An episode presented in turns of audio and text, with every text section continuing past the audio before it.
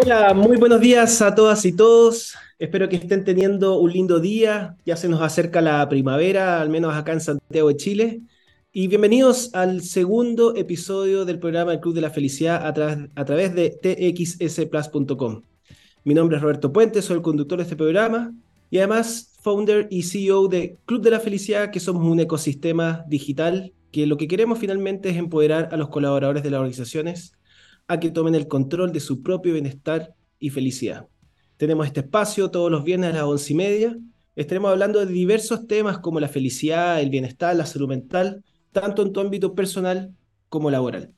Tendremos invitados eh, locales y también internacionales, expertos en psicología positiva, que es una ciencia de la felicidad, eh, y diversos temas que iremos tocando semana a semana. Exploraremos eh, temáticas muy interesantes como el estrés, tanto en el trabajo como en la vida, la resiliencia, cómo manejamos nuestras emociones, el liderazgo y muchas otras cosas que, de verdad creemos que pueden agregar valor eh, a ti que nos estás escuchando. Además de consejos prácticos y testimonios personales que, que finalmente nos inspiren a hallar una vida más equilibrada. Así podemos contribuir finalmente a un bienestar integral de las personas.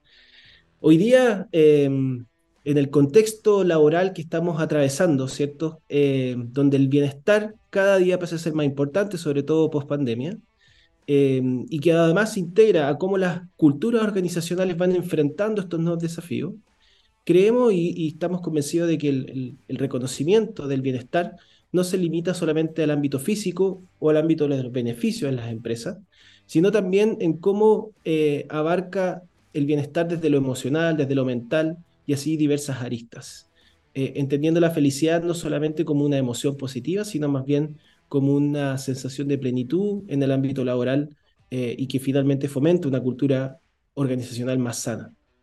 Así que antes de, continuar, me gustaría comentarles que hay diversos estudios y la verdad es que más bien podemos hacer una suma simple que demuestran que el 50% del tiempo que estamos despiertos estamos en el trabajo, así que no es extraño pensar que eh, nuestro trabajo afecta directamente a nuestra felicidad.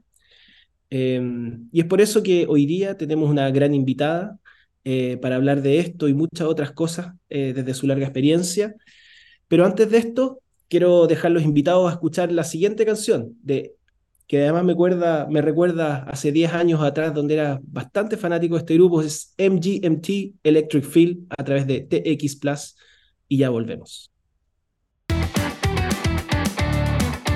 Qué buena canción después de escuchar esta, recordando esos tiempos de, largos carretes. Eh, sin duda una muy buena canción para comenzar y me hace más feliz. Así es que estamos con Fernanda Flynn, ella es psicóloga, hoy día está trabajando en Mercado Libre como Head of People de Chile, Ecuador y Perú. La Fer, eh, nos conocemos hace un tiempo, así que tengo el privilegio de llamarte así. Eh, tiene más de 12 años de experiencia en recursos humanos, eh, trabajando día a día por y para las personas, liderando equipos de trabajo cohesionados, entre otras cosas. Tiene una gran experiencia consolidada como business partner en compañías multinacionales de gran tamaño, liderando agendas regionales de talent management, learning, rewards y cultura. Fer, bienvenida a este segundo episodio del Club de la Felicidad. ¿Cómo estás? Hola, pues Roberto, muy bien, muy contenta la verdad por esta invitación. me honras con, eh, de partida, sabiendo toda mi experiencia laboral, realmente impresionante veo que hiciste el trabajo, Roberto, así que muy bien, muy contenta, muchas gracias a todos y bueno, un saludo a todos los que nos están escuchando. Buenísimo. Fer, vamos directo al grano y mm, tú eres psicóloga, ¿cierto? Eh, y me imagino que cuando uno tiene 17 años y tiene que elegir qué estudiar, que es una, un, un gran desafío para todos los adolescentes jóvenes que están viendo esa época, eh, y después uno va formando su camino, incluso a ojos cerrados, eh, sin saber un poco qué significa el, mundo, tanto en, la universidad como, como, como, laboral. Si nos pudieras contar un poco tu historia, ¿por qué decidiste estudiar psicología y qué te llevó avanzando en ese camino hasta, hasta la gran líder que te has convertido hoy día? Gracias, gracias por ese gran líder, cero gran líder, ¿no?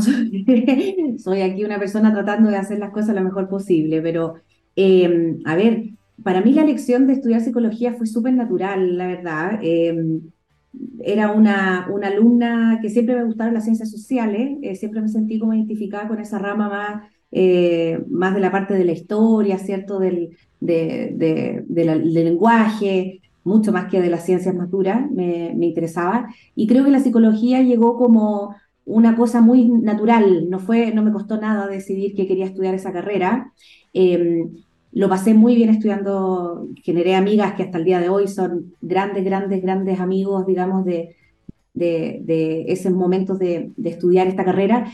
Y al poco tiempo de estar em, y, como sumergiéndome en el ámbito de la psicología, me di cuenta que definitivamente no me había equivocado nada, lo que había decidido estudiar era lo que yo quería hacer a mí lo que me complicaba era el, el, que se llama setting terapéutico, ¿no? que es esa diada o esa instancia como del uno a uno de la conversación en, que uno como psicólogo escucha activamente y el otro le, le, dice, le dice, yo soy muy buena para hablar, ¿cómo va a escuchar?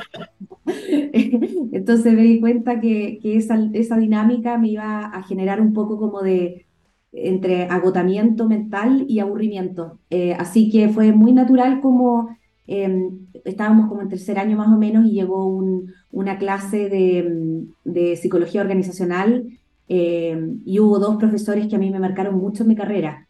Eh, uno era un, profesor que era un estadista em, y, y, otra era una profesora de psicología que hacía medición y construcción de herramientas de evaluación.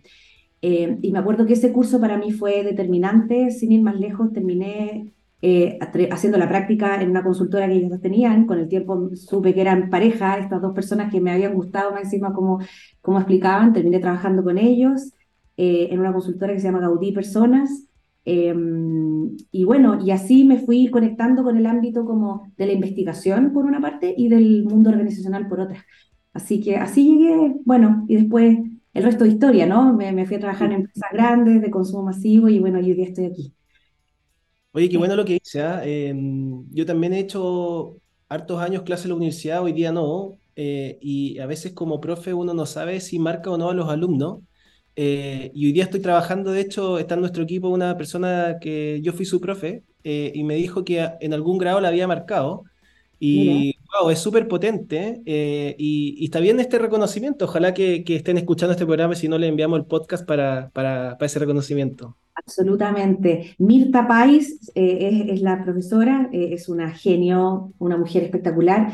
Rolando Zapata lamentablemente falleció hace un par de años, así que me está escuchando desde otra dimensión probablemente, pero, pero siempre, siempre estoy en mi corazón con ellos muy, muy, muy conectada, así que sin dudas un cariño, cariñoso saludo para ellos entonces, eh, sea donde sea que estén.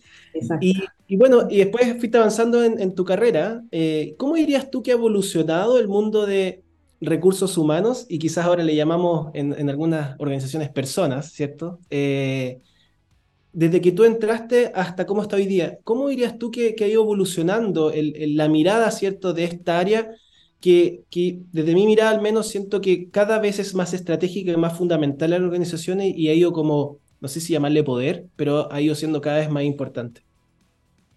Eh, sí, sin duda, sin duda. Yo creo que eh, definitivamente hay una evolución. Yo creo que el área tiene una, una, fundación, digamos, nace eh, con un elemento bastante táctico, ¿no? Que es como eh, lo, que la, organización requiere, ¿cierto? Que es los pagos de remuneraciones, por una parte, los ingresos de la gente, las salidas, eh, y es algo bien administrativo y que muchas veces se conectaba también con el ámbito como más de, de, los asistentes sociales, de bienestar, ¿cierto? Eh, pasamos una época en donde éramos los organizadores de los cumpleaños de la, de la, y, de la, y de las fiestitas, digamos, de, o, diversos eh, momentos como de celebración que tenía la empresa, entonces éramos como, eh, teníamos una dinámica bien administrativa. Yo te diría que de un tiempo a esta parte, eh, las organizaciones y el mundo de las empresas, la verdad, y, de, de, los negocios se han empezado a dar cuenta que, que el, el, el, el capital humano ¿sí? es es un, es un recurso mucho más valioso que otros recursos que uno puede tener como empresa y poder obtener, digamos, em, el máximo potencial de las personas es un agente diferenciador para poder hacer negocios, pero no para tan solo hacer negocios, sino que para que sean sustentables en el tiempo. Yo creo que no hay ninguna organización en este momento que sea exitosa que no tenga por detrás a un equipo de recursos humanos tremendamente sólido, eh, sentado en la mesa, digamos, tomando decisiones con respecto al, eh, a, los, a, los, equipos de trabajo y, a, cómo se va a hacer la gestión, cómo vamos a digerir, digamos, em, todo lo que significa eh, ocuparnos, ¿cierto?, de un tiempo muy grande de la vida de la gente, ¿sí? Nosotros no nos podemos olvidar que la gente trabaja muchos años, em, está gran parte de su vida eh, trabajando, así que obviamente eso em, hace que este espacio se transforme en algo fundamental. Eh, mm. Así que sí, hemos transitado de algo bien administrativo a algo mucho más, no sé si me gusta tanto la palabra estratégico, encuentro un poco solemne, no sé si solemne, como engreída. Yo creo mm. que somos mucho más funcionales que lo que éramos mm. antes. nos le servimos más al, genuino propósito de la empresa, eso, eso te digo. Sí, además siento yo que salimos de este término eh, que, bueno, en Chile se ocupa mucho, eh, que es la pega es pega, el trabajo es trabajo. Eh, en el fondo, el, el, mensaje detrás de eso aquí no es para pasarlo bien, no es para disfrutar, sino más bien eh, es porque hay que hacerlo. Incluso creo que la nomenclatura de la palabra trabajo viene del castigo, según alguien me contaba por ahí hace poco, eh, hacia algo que, que, hoy día ya no es sostenible desde ese lugar, donde hoy día, sobre todo las nuevas generaciones, no, no, no, no están buscando algo porque la pega es pega y yo tengo mis ingresos y después yo hago lo que me gusta, sino más bien me gusta, ¿cierto?, generar esta complementariedad. ¿Y cómo ves tú eh, sobre todo en Mercado Libre, no sé cuál es la edad promedio de los trabajadores de Mercado Libre, más o menos. Uy, son jóvenes, 33 años, es la media talla. O sea, son millennials muchos eh, y Zetas, claro. Claro, claro. Bueno, me imagino que a ti sobre todo te ha tocado abordar, ¿cierto? Estas nuevas miradas, ¿cierto? De las personas jóvenes respecto al trabajo. Eh, ¿Y cuáles son los principales insights que ustedes han o que tú has descubierto que te hagan sentido y, cómo lo han ido abordando, eh, que me imagino que es súper desafiante. Absolutamente. Eh, sin ir más lejos, el otro día estaba haciendo un curso eh, y me decían, y había un argentino haciendo el curso conmigo, y él llamaba la atención porque nosotros hablábamos en la sala, la pega, la pega, la pega, y este tipo, sin decirnos nada, llegó para su al hotel de vuelta y puso en Google pega. ¿Por qué en Chile le dicen pega a la pega? ¿sí? porque es un concepto muy, muy chileno. Eh, y la pega viene de eh, la creación del puente Calicanto.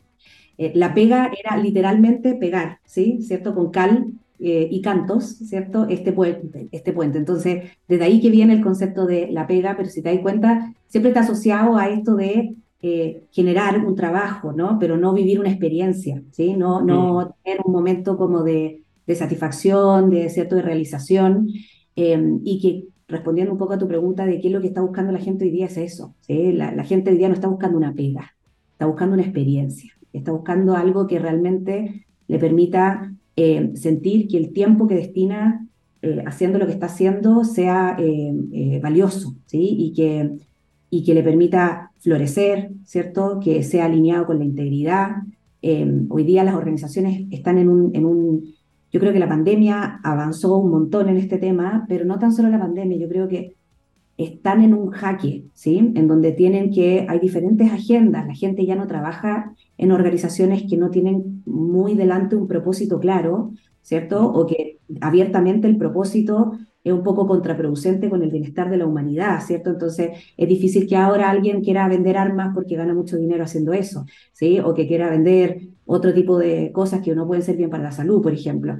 Em, y, esas conversaciones están muy presentes en, en, esta, en estas generaciones quizás más eh, que están comenzando a trabajar. De la misma manera, lo que les importa en, demasía, digamos, tiene que ver con cómo se complementa este momento de creación y obviamente de entrega y de, y de mm, energía puesta para generar un servicio como un trabajo, pero con mi vida. Cómo, cómo, cómo esto lo integro a mi vida y no se transforma en algo como separado, entonces yo tengo mi vida afuera, entonces las, las personas están buscando organizaciones en las que puedan ser quienes son ellos realmente, ¿cierto? No se tengan que poner un escudo o alguna cosa diferente para entrar al trabajo, eh, y están buscando también algo que los haga conciliar con el resto de las cosas. Esto de estar sentado trabajando en un bloque larguísimo del día tampoco está resultando tan, no les cierra, ¿cierto?, a, las nuevas generaciones, digamos. Están, están mucho más cuestionando y queriendo ocupar espacios que antes ni siquiera se los preguntaban, ¿sí? Eh, esto de ir a buscar o una, los niños al colegio, o dos, ir al gimnasio a las dos de la tarde, o tres, ir a pasear a mi mascota. Eh, cada uno tiene sus necesidades en función de su propuesta, digamos, de felicidad, pero, pero creo que, que eso está muy presente hoy día. Mm. Eh, dijiste muchas cosas muy interesantes y ¿cómo, ¿cuál es la mirada de los líderes, de, los CEOs, de, los, de, quienes lideran las organizaciones? Eh, respecto a esto desde una mirada que viene, ¿cierto?, desde una mirada más old school, que, que el, trabajador, incluso no colaborador, está sentado ahí para generar productividad y finalmente generar eh, utilidad en la última línea y repartir a los accionistas. Sabemos que eso está quedando atrás, pero al menos en mi experiencia, existen muchos líderes todavía de, con esa mirada en las organizaciones eh, y que se ven confrontados con, eh, con estos quiebres y dicen, estos eh, cabros chicos, diríamos en Chile, estos jóvenes que no saben lo que quieren, que hacen, se quieren ir de viaje, que no les importa el trabajo, ¿cierto? Son frases que hemos escuchado de este tipo de personas. Em, ¿cómo, ¿Cómo se enfrenta a estos líderes para, para generar ese jaque, ¿cierto? En sus cabezas, decir, ah, ahora entendí, eh, esto es relevante eh, y, me tengo que hacer cargo. Sí, total. hay, hay, mucha verdad en tus palabras. Yo creo que este liderazgo está súper presente, ¿sí? El, el, que quiere el bottom line, digamos, el que quiere que el negocio cierre y quiere repartir utilidades, es una realidad que yo creo que es la esencia de, del rol, ¿cierto? De si tú eres el, el, gerente general o el CEO de una empresa y tú estás pensando en, solamente en generar bienestar, no sé si va a alcanzar la rentabilidad, ¿sí? Entonces creo que es una, es una pregunta súper válida la que se hace a esta gente, si lo que pasa es que empiezan a haber dos, yo creo que dos, dos, situaciones importantes, ¿sí? La primera es, em, hay un componente muy cierto en que cuanto mejor, más eh, psicológicamente seguro, más eh, entregando su máximo potencial, más conectado, digamos, y más em, con mejor calidad en general de vida y de sustentabilidad y de bienestar, la persona tiene una mayor productividad. Y eso es una realidad. Eso no es un mito, no es un discurso. Dato mata relato. Esa es una frase muy fuerte, por lo menos en mi gestión. Em, y, tú te das cuenta que realmente las personas que están más felices eh, generan mayor niveles de eficiencia. Eso es, es, una realidad. Entonces, em, hay, mucha, hay mucho sustento, digamos, eh, de evidencia, de casuística con respecto a ese tema. Y el segundo tema importante es que el talento, o sea, la persona que es realmente talentosa y que tiene toda la gana de, digamos, de entregar su potencial en algún lugar, no va a estar en una empresa en donde no se sienta eh, mm. valorado, reconocido, em, em, íntegramente entendido, ¿cierto? esa persona no se va de ahí. ¿sí? Entonces, el, el, tipo que dice, me importa tres pepinos preocuparme de toda esta cosa media abraza árboles, y me quiero ir a, hacer que la gente produzca y que trabaje 17 horas al día y que luego no tengo idea, eh, probablemente va a tener un pool, una, una, densidad de talento en su organización bastante baja. ¿sí? Esa gente eh, se va a otras partes, obviamente. Pues si uno es talentoso, no, no va a estar donde... Tú vas a un restaurante que no te gusta la comida que uno come. si uno, uno lo, que, lo que le pasa a, a, los, a, los, a los grandes eh, tomadores de decisión de repente es que tienen una falta de visión del usuario mm. eh, y de lo que realmente requiere las personas para estar bien, desde a nivel de producto, y tú ves que, no sé, diferentes sectores, tú hablas con ellos y te encuentras que el producto que entregan ni ellos lo ocuparían o ni a ellos les gusta, ¿cierto? Entonces, qué difícil, eh, sí, ofrecerte algo que no, que no te gusta tanto, si eso es así para el consumidor, imagínate para los colaboradores que están adentro. O sea, me importa tres pepinos lo que el tipo piense, ¿no? Em, y yo creo que esa mirada, no sé si te entrega el mejor potencial, ¿sí? Em, eso, eso te diría. ¿Y qué le recomendarías a dos personas, a estas personas que nos están escuchando que quizás tienen este mindset y a lo mejor sí quieren avanzar, pero no saben cómo partir? Eh, ¿Qué le recomendaría a esas personas? Eh, yo creo que como todo en la vida, eh, hay que partir, ¿ya? Hay que comenzar, hay que generar un cambio, ¿sí? Si, parte de esta, de esta frase conectaron con las personas que están con la audiencia, con alguien que está escuchando y diga, chuta, yo parece que soy un poquito así, eh, hoy día parte del proceso de cambio. Eso es lo primero que les podría decir. Eh, no hay tiempo que perder, la velocidad en la organización está tremenda. Em, entonces hay que generar un proceso de cambio hoy día. No hay próximo año porque voy a presupuestar y porque voy a entender cómo, no, hoy. Y para poder hacerlo hoy, partan con algo simple. ¿sí? Partan con algo muy simple, con algo muy posible, no, no, no sean rimbombantes en, en las estrategias de bienestar ni de, ni de búsqueda de soluciones tan integrales. Partan, eh, bueno, creo que tú me vas a entender, Roberto, mejor que nadie, pero partan agradeciendo, ¿sí? Mm. Partan, partan, agradeciendo, partan, partan eh, escuchando a su gente. Em, y yo creo que con eso ya van a avanzar digamos, infinito, ¿sí? Eh, y después las cosas se van a ir destrabando mucho más fáciles. Lo bueno de esta agenda es que son obvias. Eh, no son agendas, y no son agendas que tú digas, chuta, me metiste en la física cuántica, ¿no? Eh, lo tenemos todo en la esencia de nosotros mismos, así que es muy, muy fácil simplemente conectar con lo que, con, con la bondad y con el agradecimiento y, y, entregar eso a la gente. Yo creo que eso es el primer paso. Mm. Buenísimo. ¿Y qué le recomendarías a, una, a un colaborador, colaboradora de una organización que a lo mejor sí le gusta el espacio, pero quiere em, como influenciar que estos cambios empiecen a ocurrir? Eh, que a veces he escuchado a muchas personas diciendo, no, es que en mi empresa esto no pasa, esto no pasa, y, se sienten como atrapados y no se quieren ir de ahí, pero no saben cómo partir. Ya, eh, ¿Qué le diría a esas personas que las jaulas o, la sensación de estar atrapado es, totalmente interna? ¿sí? Aquí no hay nadie atrapado. Eh, y, nos, encanta, nos encanta como persona, como humanidad, como trabajadores, llámalo como queráis, Robert, pero nos encanta contarnos la historia de que hay un, como un, ente afuera de nosotros como dominando nuestras decisiones. Eh, y principalmente esto pasa mucho con las organizaciones, con los gobiernos, con un montón de cosas, pero que como que viene alguien de afuera y, hace cosas que a mí no me gustan. El gobierno lo escogimos nosotros, la organización la escogimos nosotros, ¿cierto? Y como yo estoy circunscrita en eso, también lo escojo. ¿Sí? Entonces, mm.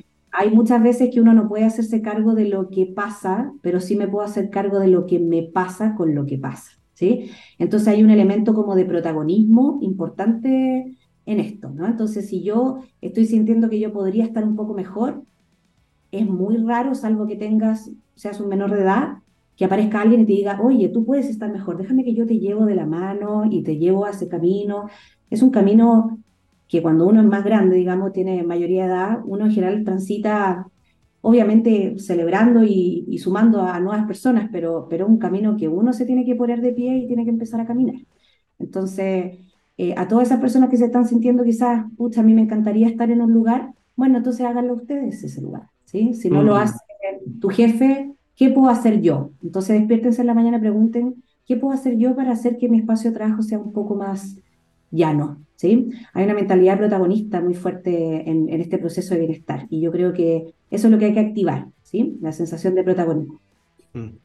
Me encantó ese último mensaje. Ojalá eh, podamos irradiar eso a todas las personas de hacerse cargo finalmente. Eh, y creo que dijiste algo muy similar a lo que dice Víctor Frankl. No puedo eh, hacerme cargo del contexto, pero sí de la actitud con la que enfrento esos problemas. Eh, estamos terminando, Fera, nos dan ganas de seguir conversando mucho, pasa el tiempo muy rápido, y siempre terminamos el capítulo pensando en, si pudieras definir en una frase, ¿qué le recomendarías a la Fer de 18 años para que su vida sea aún más plena? ¡Ay, chuta! Vaya, ¿por qué no me dijiste que me iba a preguntar esto? Por Roberto, hubiera estado pensando mañana en esta respuesta. Eh, Mira, yo creo que lo primero que le diría a la Fernanda de 18, de 18 años es, eres una grosa, eres campeona, eres lo máximo, te felicito por simplemente ser lo que eres. Creo que me lo decía muy poco en ese momento mm. y creo que me exigía mucho. Em, entonces me, celebraría mucho más de lo que, de lo que me celebré. Em, entonces te diría que eso por una parte. Y conectado con lo mismo, una frase que ocupo mucho hoy día que es enjoy the ride, ¿sí? Disfruta el camino. Eh, hoy día yo miro para atrás, no, esa Fernanda de 18 años, eh, hoy día han pasado más de 18 años encima, digamos, eh, y miro para atrás y digo, pucha, lo he hecho una, una vida increíble, tengo una vida preciosa, tengo una familia preciosa, tengo una pega atómica, tengo unas amigas increíbles. Em, todo lo, lo tengo que agradecer más, ¿sí? Eso, eso, eso te diría. Tengo que seguir disfrutando el camino como loca. Maravilloso. Muchas gracias, Fer, por estar con nosotros el día de hoy. Eh, creo que nos vamos todos y todas muy inspirados. Eh, mm. Gracias por contarnos tu experiencia, tanto personal como eh, todo el, bagaje ¿cierto? De, de, experiencia laboral que has tenido y creo que va a servir mucho a nuestros auditores. Eh, también los dejamos muy invitados a, si quieren eh, más información sobre estas temáticas, pueden inscribirse en todas las actividades que tenemos en eh, clubdelafelicidad.com. muchas gracias a todos quienes estuvieron escuchando y no olviden que esta entrevista estará disponible en la sección podcast de TXS Plus para que puedan escucharla nuevamente. También nos pueden seguir en nuestras redes sociales en arroba club de la felicidad guion bajo y en LinkedIn Club de la Felicidad. Así que llegó la hora de despedirnos. Muchas gracias. Fue un programa increíble. Me voy con muchos aprendizajes. Gracias, Fer. Eh, y bueno, sigan acompañándonos para tener más tips, herramientas y profundas eh, e inspiradoras historias sobre felicidad y bienestar. Nos vemos en el próximo capítulo.